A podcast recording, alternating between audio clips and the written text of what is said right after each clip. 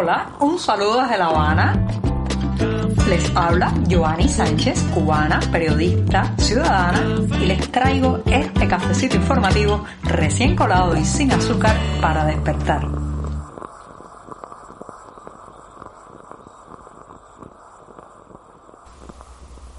Jueves bastante nublado y con pronóstico de lluvia aquí en la capital cubana, un 9 de junio de 2022 en que estamos preparando los paraguas porque parece que en la tarde va a volver a caer un aguacero como el de ayer, una tormenta local severa aquí en La Habana que dejó también varios derrumbes de edificaciones. Pero en este día voy a empezar hablando de otra cosa.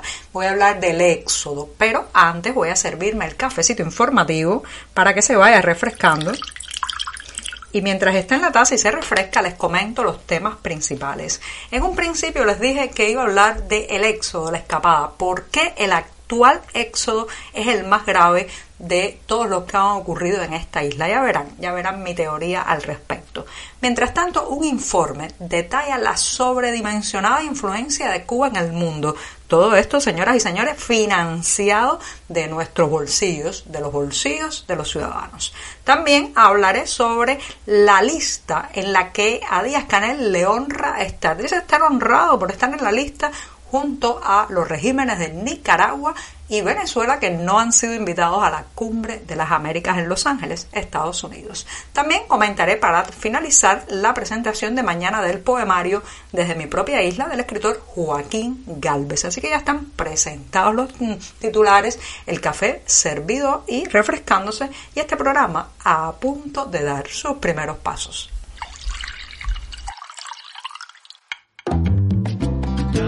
Si eres de los que te gusta estar bien informado, síguenos en 14ymedio.com. También estamos en Facebook, Twitter, Instagram y en tu WhatsApp con este cafecito informativo.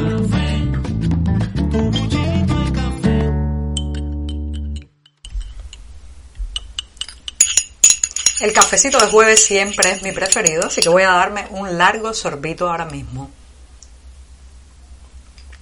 después de este buchito amargo, voy con una cuestión que está, señoras y señores, ahora mismo en el centro de nuestras vidas y que muchos me preguntan también. ¿Por qué? Pues esa importancia, ese protagonismo y es el éxodo.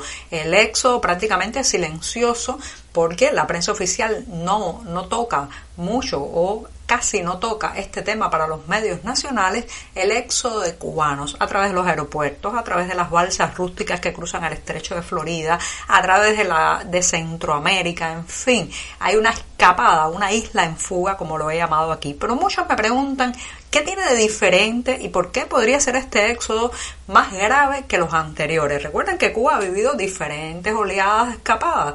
Una de las más famosas fue la conocida como el puerto de Mariel en 1980, a través del cual salieron 125 mil cubanos. La otra también muy conocida por sus imágenes trágicas en balsas de pauperadas, la gente tratando de salir por la costa hasta con la puerta de la casa.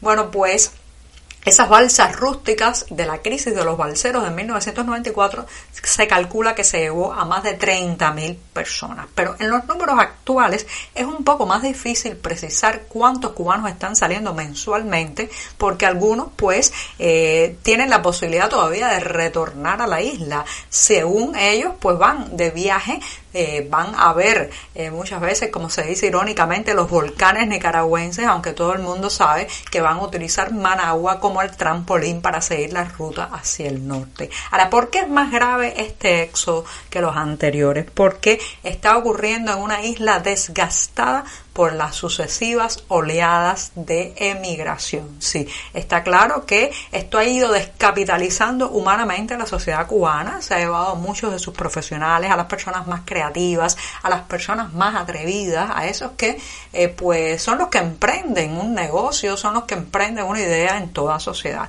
Pero además, señoras y señores, esto llega en un momento en que ya no tiene aquel cariz de antaño de que la gente se iba para intentar pues abrirse camino allá afuera, pero todavía en su mente quedaba la posibilidad de un día retornar cuando el sistema cambiara, cuando la economía se reflotara, cuando el castrismo ya no tuviera el control sobre la isla. Pero estos que se van ahora ya se van con un pensamiento más definitivo, se van para no mirar atrás, se van para cortar la conexión, se van para quemar las naves con la isla. Eso es lo que he sentido en la mayoría de las personas que he tenido que despedir en los últimos meses. Y esto es muy trágico porque cuando se llega a la convicción de que el país de uno nunca será una posibilidad ni una oportunidad para el desarrollo personal y profesional, bueno, pues algo se rompe ahí, algo se rompe culturalmente desde el punto de vista de la identidad, que es muy difícil después rehacer, es muy difícil después recomponer. Así que este éxodo es grave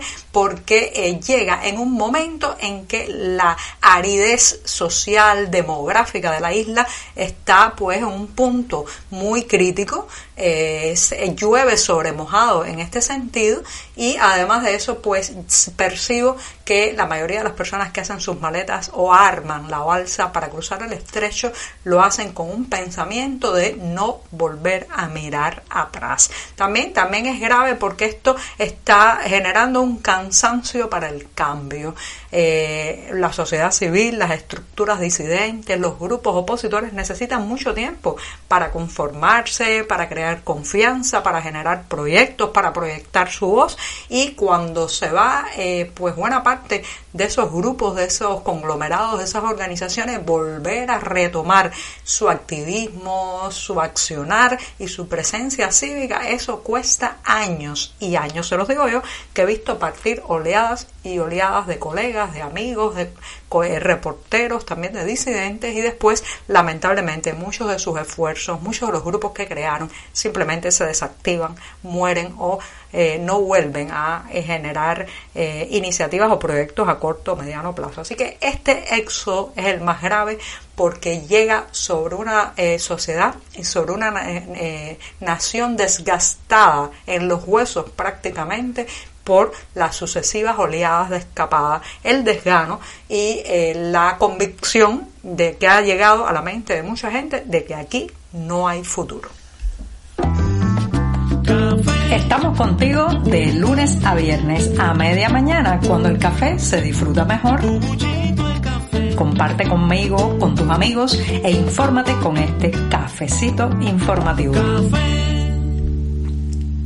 Siempre he dicho que esta isla tiene ansias de continente y no estaría mal, señoras y señores, que así fuera si esa necesidad de proyectarse, levantarse sobre sí misma, amplificar nuestra realidad estuviera marcada por el deseo de dejar una huella positiva, una impronta de nuestra identidad, de nuestra cultura, de nuestros conocimientos en el mundo. Pero lamentablemente lo que ha sido llamado la sobredimensionada influencia de Cuba, según un informe publicado este miércoles por la organización Archivo Cuba, pues esa sobredimensionada influencia está marcada ahora mismo por la ideología, por la política, por el paso partidista y por el deseo del régimen cubano de hacerle creer al resto de los habitantes del planeta que este es el mejor de los modelos posibles. De paso, esa sobredimensionada presencia en el mundo, estoy hablando del mundo diplomático, los organismos internacionales, etcétera, bueno, pues también sirven como cobertura muchas veces o como tapadera para labores de inteligencia,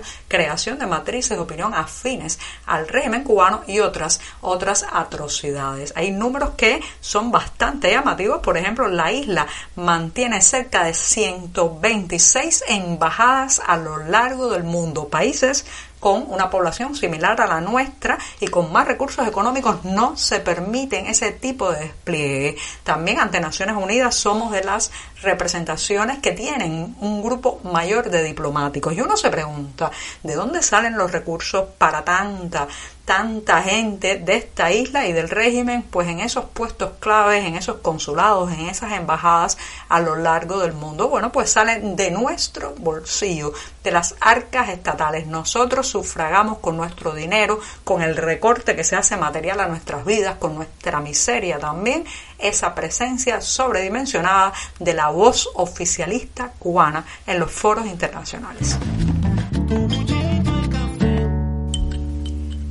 Hay listados en los que nadie quiere estar, el de los criminales, el de los abusadores y claro está el de los autoritarios. Sin embargo, otros se ufanan de pertenecer a esa foto de familia de los grandes depredadores de la libertad en este hemisferio. Sí, es el caso de Miguel Díaz Canel que ha dicho que le honra eh, encabezar lista junto a Nicaragua y Venezuela de los países no invitados a la Cumbre de las Américas que por estos días está teniendo lugar en la ciudad estadounidense de Los Ángeles. Como saben, pues los regímenes de estos tres países no fueron invitados a la cita por no cumplir los mínimos democráticos y de respeto a los derechos humanos al interior de sus países. Sin embargo, Díaz Canel intenta ver esto como una medalla, como una condecoración y se ufana de estar en la foto de familia o de formar parte de este grupete de autoritarios, de depredadores de las libertades ciudadanas y asegura que la cumbre ha sido un fiasco y una oportunidad política perdida. Hay que aclarar y subrayar que no ha sido ni Cuba,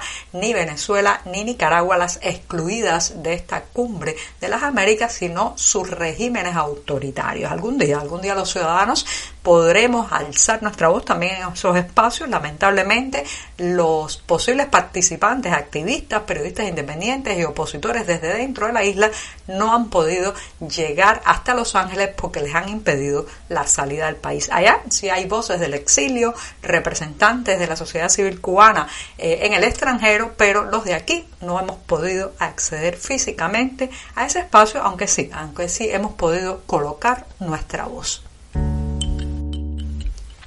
Y les recuerdo a los que están por estos días en la ciudad estadounidense de Miami que mañana 10 de junio a las 7 y 30 pm se presentará el poemario Desde mi propia isla. Si se trata de un volumen de poemas del escritor cubano Joaquín Galvez que se presenta en el Museo Americano de la Cubana. Es de la editorial El Ateje y bueno, pues será conducida la presentación por el editor Luis de la Paz y también intervendrán los escritores Orlando Rosardi y José Hugo Fernández. Así que reitero, mañana 7 y 30 pm en el Museo Americano de la Diáspora Cubana, el libro desde mi propia isla de Joaquín Galvez. Y con esto sí que me despido hasta mañana viernes. Muchas gracias.